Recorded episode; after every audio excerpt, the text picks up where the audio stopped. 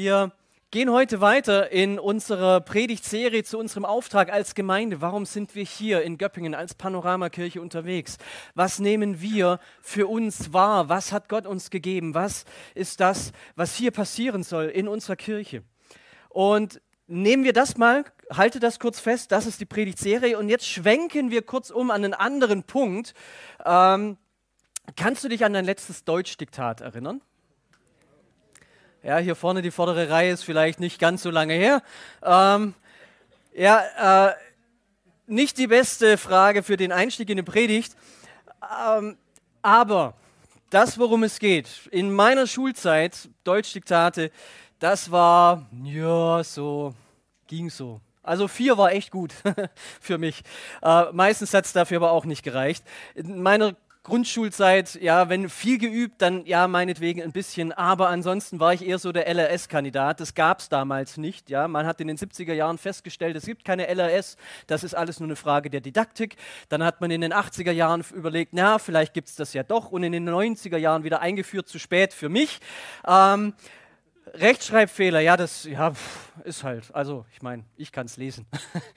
so war das ein bisschen. Und mittlerweile muss ich sagen, so ein paar Jahre später, wenn ich heute einen Text schreibe und ihn hinterher nochmal lese, was ich nie tue, weil es gibt nichts Langweiligeres, als den eigenen Text, den man gerade geschrieben hat, nochmal zu lesen, ähm, dann fallen mir schon auch Fehler auf, die ich mache. Und dann komme ich schon auch dahin, Dinge richtig zu schreiben. Und wenn ich dann vielleicht mal eine Klassenarbeit vor mir habe, dann ähm, ja, korrigiere ich auch manchmal die Rechtschreibfehler der Schüler, manchmal auch nicht, weil ich denke, denen ist es wahrscheinlich genauso egal wie mir damals. Und dann bringt das auch nicht so viel. Und ja, wenn du, wenn du mir heute einen Text gibst, dann, dann kann ich auch mal Rechtschreibfehler finden, manchmal auch solche, die gar nicht da sind. Aber warum ist das so? Warum ist das so, dass in meiner Schulzeit das mir so schwer gefallen ist, Dinge richtig zu schreiben und heute geht das schon viel, viel besser, obwohl ich keinen Unterricht mehr habe, obwohl ich keine Diktate mehr schreibe? Der Grund ist der, dass man im Lauf der Zeit, wenn man ein Thema, wenn man da dran bleibt, wenn einem das wichtig ist, dass man darin geschult wird, dass man dazulernt, dass die Wahrnehmung, deine Wahrnehmung, dass sie sich weiterentwickelt. Ja, wenn, wenn du feststellst, Rechtschreibung, es wäre vielleicht gar nicht so schlecht, manchmal Dinge auch richtig zu schreiben, dann bleibst du auch nach der Schule noch dran und da entwickelt sich auch was in deinem Leben. Und ich weiß nicht, ob du das nachvollziehen kannst, dass Dinge auch nach der Schule sich weiterentwickeln können, dass man auch da noch lernt.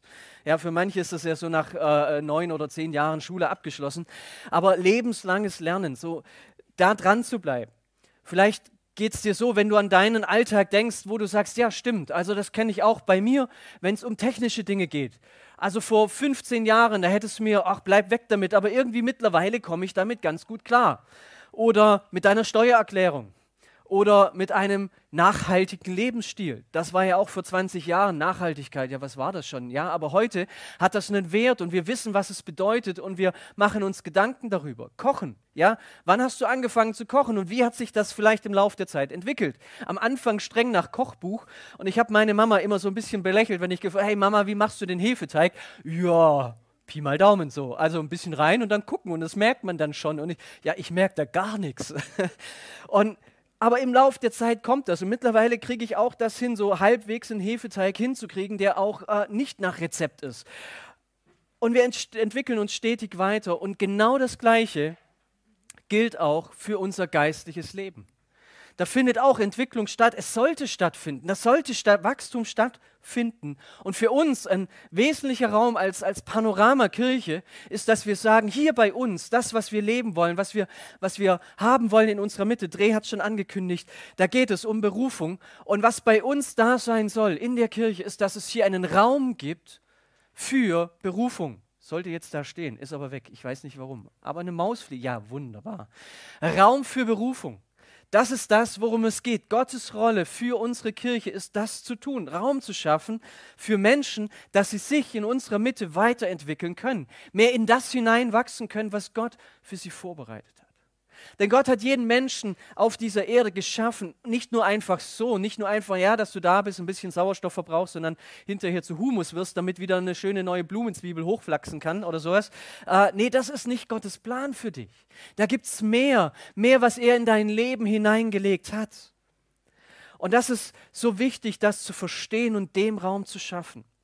Und ich möchte mit euch hineinschauen einmal in die Bibel, was Paulus dazu schreibt in Epheserbrief, im ersten Kapitel in Vers 17. Dort schreibt Paulus, ihn, den Gott unseres Herrn Jesus Christus, den Vater aller Herrlichkeit, dem alle Herrlichkeit gehört, ihn bitte ich darum, euch durch seinen Geist Weisheit und Einblick zu geben, sodass ihr ihn und seinen Plan immer besser erkennen könnt. Er öffne euch die Augen, damit ihr seht, wozu ihr berufen seid, worauf ihr hoffen könnt und welches unvorstellbare reiche Erbe auf alle wartet, die zu Gott gehören. Paulus hat hier einen Punkt auf dem Schirm. Bei dir und bei mir gibt es Entwicklungspotenzial. Er schreibt diese Gemeinde in Ephesus und sagt, passt mal auf, da gibt es Dinge in eurem Leben, da, da darf Wachstum stattfinden, da gibt es etwas, eine Berufung in deinem Leben. Da, da reicht es nicht einfach nur da zu sein und auf einmal ist alles gut, sondern ähm, in einem Prozess zu stehen. Und er schreibt, hey, da gibt es den Heiligen Geist, der euch Einblicke geben will. Das heißt nicht, du bekehrst dich und in diesem Moment erhältst du vom Geist Gottes den absoluten Durchblick und weißt alles. Sondern Paulus sagt, liebe Epheser, es gibt in eurem Leben Dinge, die ihr vielleicht noch nicht begriffen habt. Und ich bitte Gott, dass er seinen Geist schenkt, dass du Einblicke bekommst, Erkenntnisse bekommst, um seinen Plan immer besser zu erkennen, immer fortschreitend, immer besser. Es ist nicht einmal alles da, sondern es ist etwas, was auf Wachstum angelegt ist, wo du dich entwickeln kannst. So wie ich mit meiner Rechtschreibung. Ähm, es geht darum, dass Gott dir die Augen öffnen möchte, damit du erkennst, wozu du berufen bist. Das heißt, diese Menschen in Ephesus, in dieser Gemeinde, sie hatten sich bekehrt. Sie waren mit Jesus unterwegs. Paulus war dort und hat ihnen gepredigt, äh, einige Wochen, einige Monate lang. Und dennoch schreibt er ihnen hinterher den Brief, ich bete für euch, dass eure Augen geöffnet werden, damit ihr erkennen könnt, wozu ihr berufen seid. Das spricht dafür, dass eben nicht auf einmal alles gut ist, sondern dass nach der Schule, nach dem Studium, nach der Ausbildung, wir sind nicht fertig, wir sind als Christen auf dem Weg. Und wir dürfen immer wieder neu dazulernen, dürfen uns immer wieder neu weiterentwickeln. Jesus sagt, ganz, ganz, Paulus sagt ganz deutlich, dass mit der Bekehrung, mit der Erkenntnis, dass Jesus für mich gestorben ist, dass mein Leben nicht in Ordnung ist, dass ich in meinem Leben Umkehr brauche, dass ich Jesus brauche, dass ich die Vergebung meiner Schuld brauche, dass es damit nicht zu Ende ist, sondern dass es damit erst anfängt. Gott hat für dein Leben mehr geplant als die Vergebung deiner Schuld. Das ist nur der Anfang. Es gibt für dein Leben eine Berufung, eine Position, eine Aufgabe, in die Gott dich hineinruft.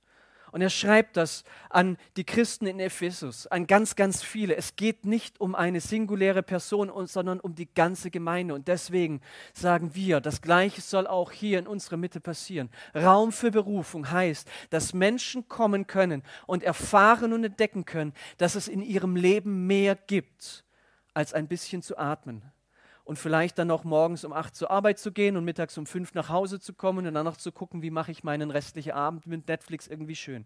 Äh, Gott hat mehr für dich. Es geht nicht darum, dass die Älteren in der Gemeinde nichts mehr zu tun haben und dass die Jungen zu jung sind, sondern dass jeder Einzelne dazu gerufen ist, dass Gott für dich eine Berufung hat, in die du hineinwachsen darfst, dass du ähm, erleben kannst und erkennen kannst, dass wenn du Jesus nachfolgst, dass du eine Berufung hast. Hast du das schon erkannt? Bist du darin unterwegs? Wächst das in deinem Leben? Kannst du, kannst du in die Tiefe dieser Bedeutung vordringen, was es heißt, diese Berufung zu haben? Was es bedeutet, heute Morgen hier in diesem Gottesdienst zu sein? Was hat Gott in dein Leben gelegt? Wozu ruft er dich? Wenn du heute nach dem Gottesdienst nach Hause gehst, weißt du Bescheid über deine Berufung oder brauchst du einfach sonntags nur die Predigt, damit du am Montags halbwegs überleben kannst? Hey, Gott hat mehr für dich als nur ein bisschen unterwegs zu sein. Und Paulus, wenn er schreibt im Griechischen von diesem Erkennen, dass Gott möchte, dass wir erkennen können, dass wir erleuchtete Augen haben, so schreibt das, Paul, äh, äh, übersetzt es Martin Luther, ähm, diesen, diesen Einblick, nein, hier, die geöffneten Augen, was, was hier so schön steht, er öffne euch die Augen. Im griechischen Text steht dort ein bestimmtes Wort. Und das beschreibt im Deutschen im Prinzip nichts anderes, als den, den Schein auf etwas zu richten. Das beschreibt im Deutschen nichts anderes, als einen Spot auf etwas zu legen. Und ihr merkt es an der Beleuchtung, wenn links und rechts die Lichter ausgehen, dann ist äh, irgendwas anderes. Und wenn dann jemand hier vorne in der Mitte im Spot steht, dann fokussiert sich mein Blick. Kurzer Spoiler, das ist übrigens der Hintergrund, warum man eine Bühne heutzutage schwarz baut, auch in Kirchen. Weil es dir hilft, dich auf das Wesentliche zu fokussieren, was dort vorne passiert. Einen Spot zu setzen, einen Lichtkegel darauf zu setzen. Ähm, Paulus kannte sicherlich nicht die technischen Möglichkeiten, wie wir sie heute haben, aber ich finde das ein schönes Bild. Wenn der Spot auf eine Sache scheint, dann versinken die anderen Dinge, die nicht so wichtig sind, im Dunkeln. Und wenn ihr sagt, euer, dass, wenn ihr darum bittet, Gott öffne euch die Augen, damit ihr erkennt, wozu ihr berufen worden seid, dann geht es darum, dass der Heilige Geist seinen Fokus in unserem Leben auf diesen einen Punkt legt. Gott hat eine Berufung für dich. Da gibt es für dich in deinem Leben mehr als da, wo du gerade unterwegs bist. Da findet eine Fokussierung statt. In der Lernpsychologie redet man von einem sogenannten Aha-Erlebnis. Kennst du das? Aha, Wissen macht A, ist eine tolle Serie.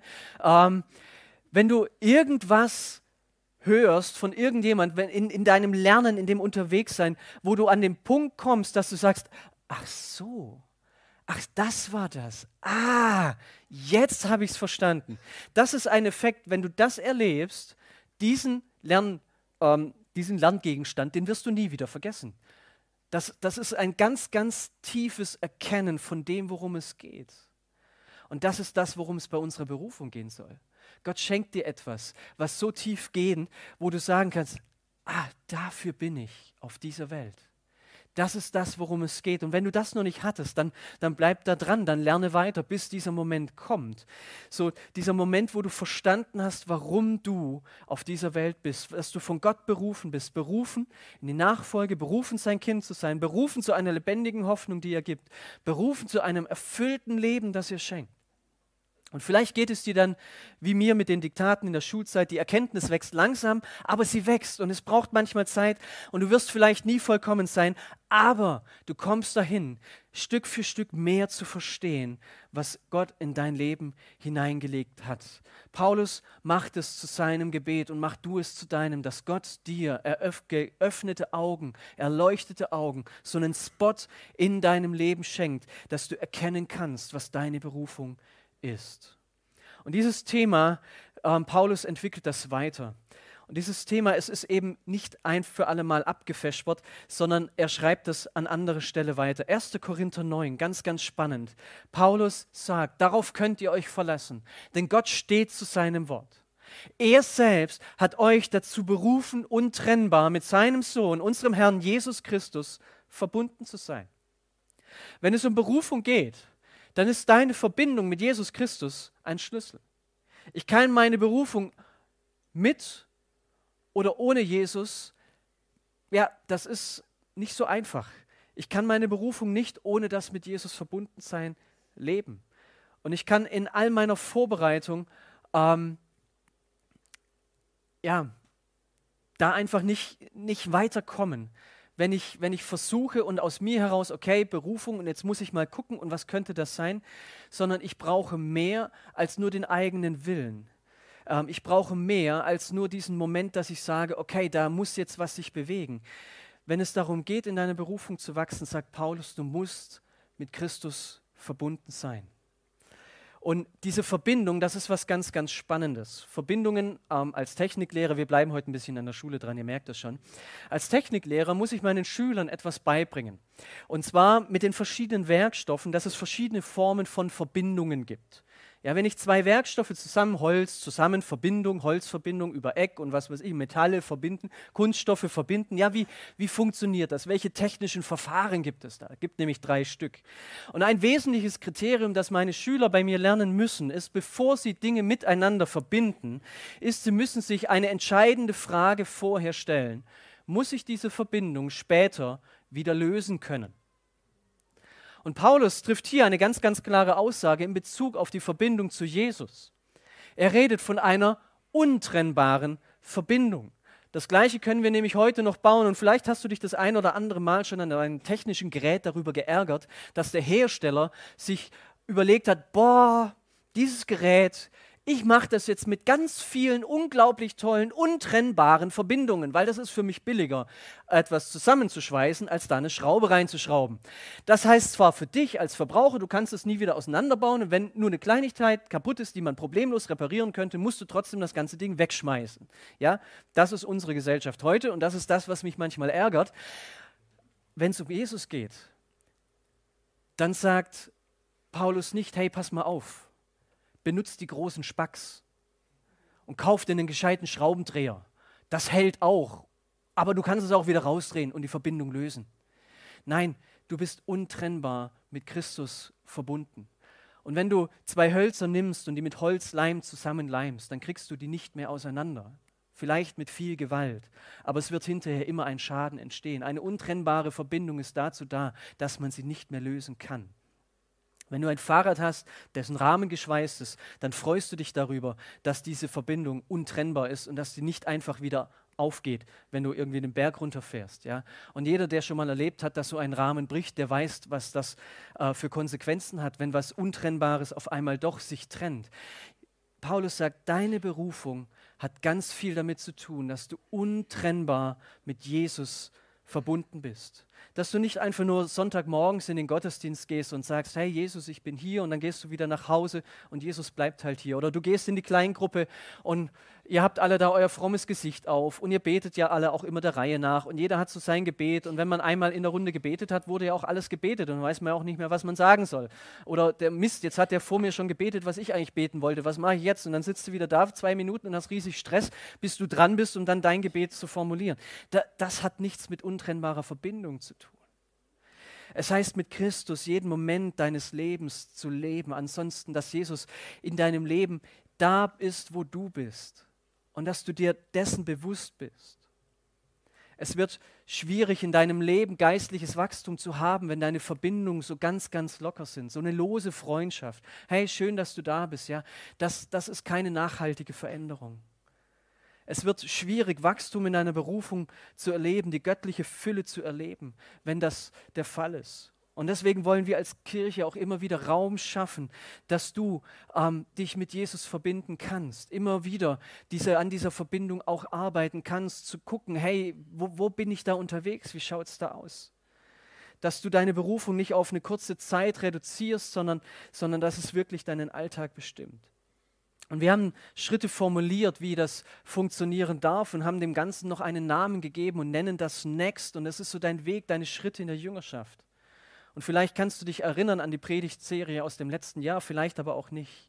Aber es geht darum, Stück für Stück Jesus ähnlicher zu werden, zu reflektieren, dass in jedem Bereich deines Lebens, wo bist du mit ihm unterwegs? An deinem Arbeitsplatz, in deinem persönlichen Umfeld, in deinen Ressourcen, in deinen Finanzen, mit, deinem, mit deiner Zeit, in, in deinen Aufgaben in der Gemeinde, in deiner Freizeit, in deiner ganz persönlichen Entwicklung, in jedem Bereich deines Lebens. Wie bist du unterwegs? Was ist dein nächster Schritt mit Jesus? Das ist diese Frage Frage, die wir immer wieder stellen, die wir immer wieder vorbringen.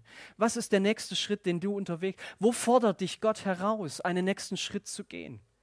Wo bist du herausgefordert, deinen Lebensstil zu überdenken? Wo bist du herausgefordert, in deiner Berufung eben zu leben? Dir bewusst zu machen, wo ist Gott in dem Ganzen und wie bildet er dich dazu aus, diesen Schritt auch gehen zu können? Durch jemanden, der dich begleitet, hier in der Gemeinde, vielleicht in der Kleingruppe, vielleicht durch ein persönliches Bibelstudium. Wie checkst du, dass am Ende auch hinterher diese Veränderung wirklich stattfindet? Oder ist es einfach nur, ach, heute beschäftigt mich das und morgen beschäftigt mich was anderes und ob da wirklich Wachstum passiert, interessiert dir sowieso keinen. Hauptsache, wir haben Spaß. Es geht darum, wirklich in der Jüngerschaft zu wachsen, voranzugehen, den nächsten Schritt mit Jesus zu unternehmen. Jeden einzelnen Schritt in dieser untrennbaren Verbindung mit Jesus wird dich wachsen lassen und in die Berufung führen, die Gott für dich hat. Das ist das, worum es geht.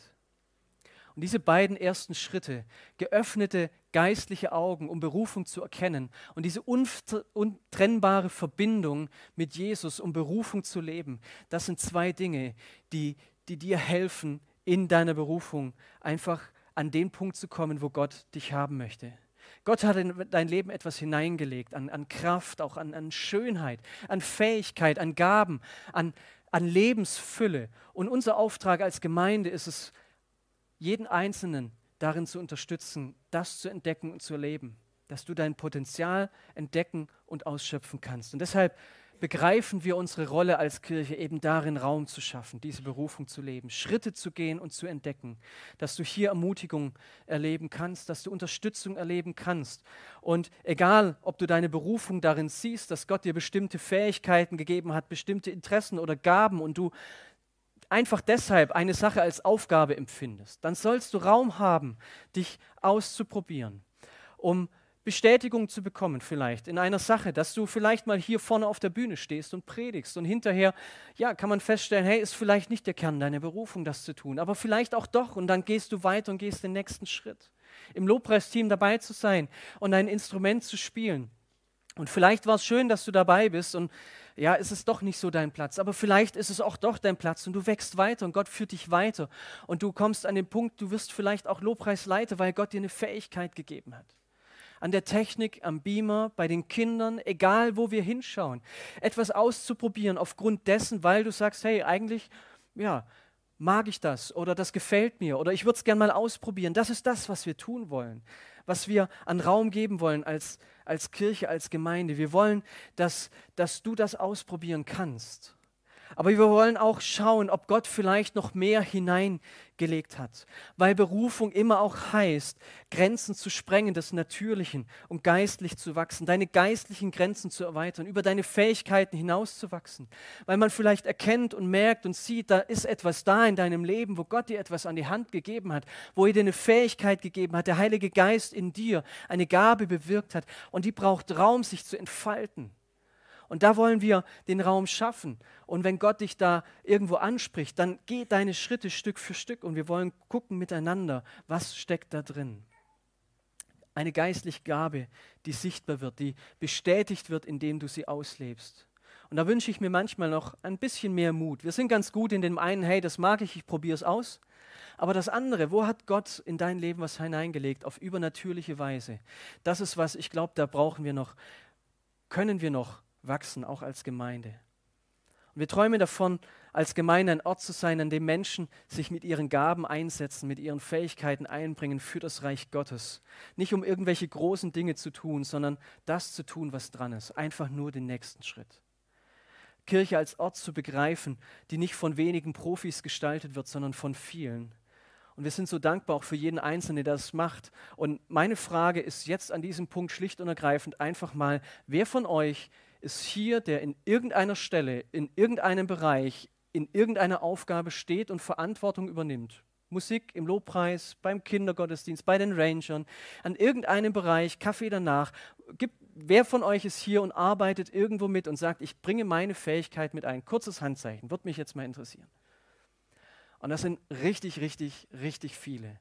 Und da ist es für uns schlicht und ergreifend, hey, an euch alle Vielen Dank für das, was ihr tut, denn ohne euch ist Kirche nicht möglich.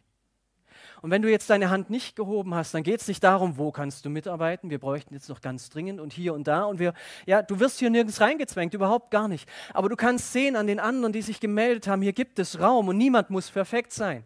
Wenn du nachher mal guckst und irgendjemanden ansprichst von denen, die die Hand gehoben haben und mal fragst, hey, bist du perfekt? Der wird dir wahrscheinlich sagen, nein, bin ich nicht. Also dann Lass dich nicht zurückhalten, sondern bring dich ein mit dem, was du bist und was du hast und was du kannst, auch in dem zeitlichen Rahmen, den du hast. Es geht darum, dass du in deinem Dienst Stück für Stück Verantwortung übernimmst und in Aufgaben hineinwächst, weil Gott dir Augen öffnet für deinen nächsten Schritt, weil er dir zeigt, wo deine Berufung ist, weil er etwas in dein Leben hineingelegt hat, weil du fest mit Jesus verbunden unterwegs bist und da etwas passiert. Warum wollen wir das? Weil Berufung auf was ganz Spezielles abzielt am Ende. Und Paulus schreibt das in 2. Thessalonicher 2. Dort sagt er, dazu seid ihr von Gott berufen, durch die rettende Botschaft, die wir euch gebracht haben. Ihr sollt an der Herrlichkeit unseres Herrn Jesus Christus teilhaben. In deiner Berufung zu leben heißt, an der Herrlichkeit Jesu teilzuhaben.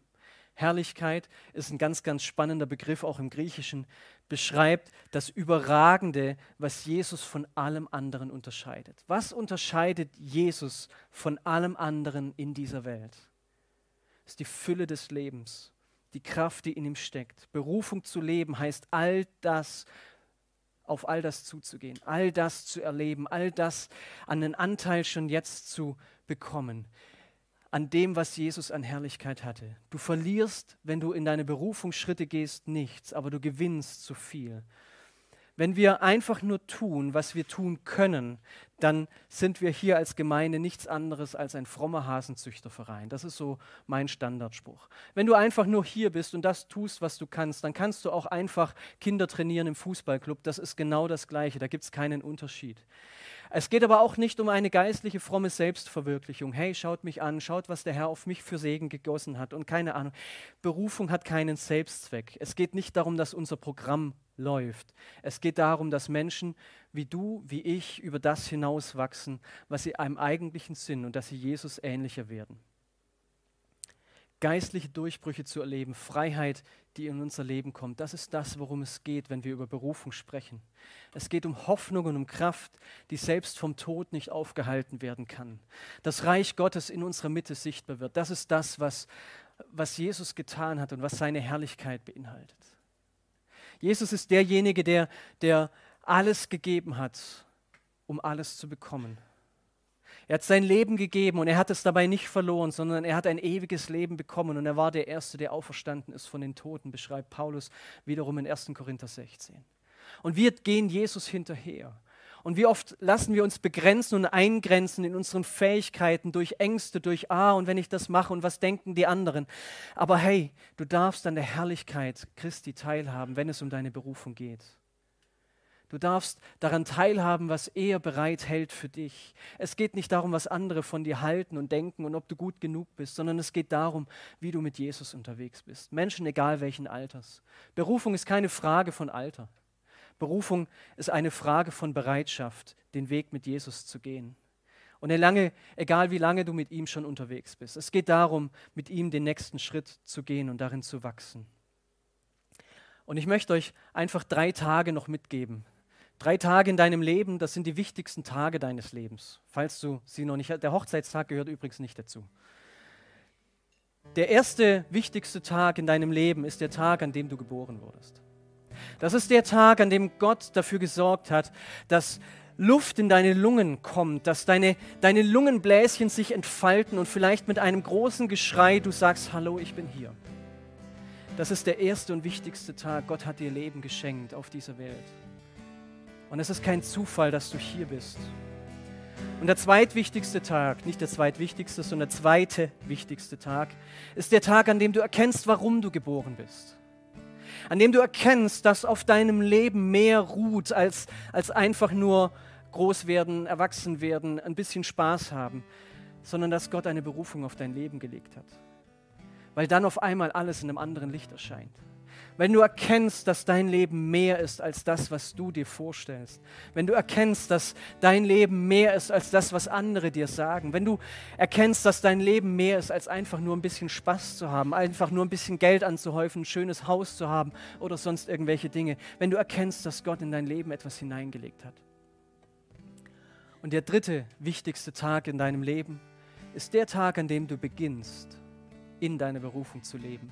Weil nur zu wissen und zu erkennen, Gott hat mich berufen, reicht noch nicht aus. Was Gott möchte, ist, dass du deine Berufung ergreifst und beginnst darin zu leben. Der Tag, an dem der Heilige Geist dich befähigt, die Beschränkungen der natürlichen Ressourcen zu sprengen und Kraft zu erleben. Ich war gestern Nachmittag mit meiner Frau spazieren und wir haben uns unterhalten und ich habe ihr, wie Männer das gerne so tun, wenn sie dann mit ihren Frauen alleine sind und ein bisschen spazieren gehen und so weiter, so. Ich habe einfach nur gesagt, was alles scheiße läuft. Wie schlecht es mir geht und was alles furchtbar ist und so. Und, und Männer brauchen das ja so ein bisschen, diese Streicheleinheiten. Und ich saß danach nochmal in dieser Predigt und habe daran gearbeitet.